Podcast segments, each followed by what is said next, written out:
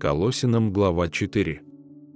Господа, оказывайте рабам должное и справедливое, зная, что и вы имеете Господа на небесах. Будьте постоянны в молитве, бодрствуя в ней с благодарением.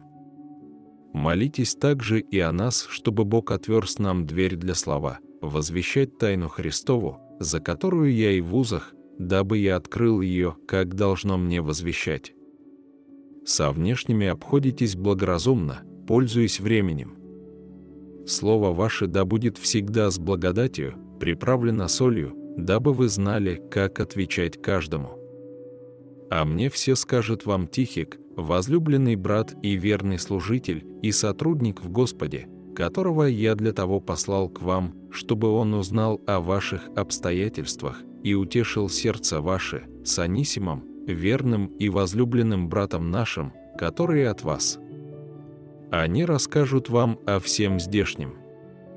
Приветствует вас Аристарх, заключенный вместе со мною, и Марк, племянник Варнавы, о котором вы получили приказание, и если придет к вам, примите его, также Иисус, прозываемый Иустом, оба из обрезанных.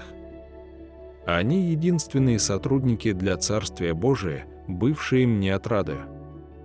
Приветствует вас Епофраз ваш, раб Иисуса Христа, всегда подвязающийся за вас в молитвах, чтобы вы прибыли совершенны и исполнены всем, что угодно Богу свидетельствую о нем, что он имеет великую ревность и заботу о вас и о находящихся в Ладикии и Иерополе.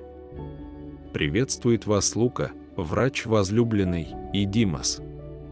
Приветствуйте братьев Владикии и Нимфана и домашнюю церковь его.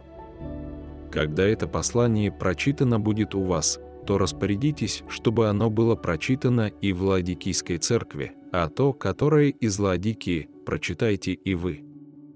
Скажите Архипу, смотри, чтобы тебе исполнить служение, которое ты принял в Господе. Приветствие моей рукою Павловую. Помните мои узы. Благодать со всеми вами. Аминь.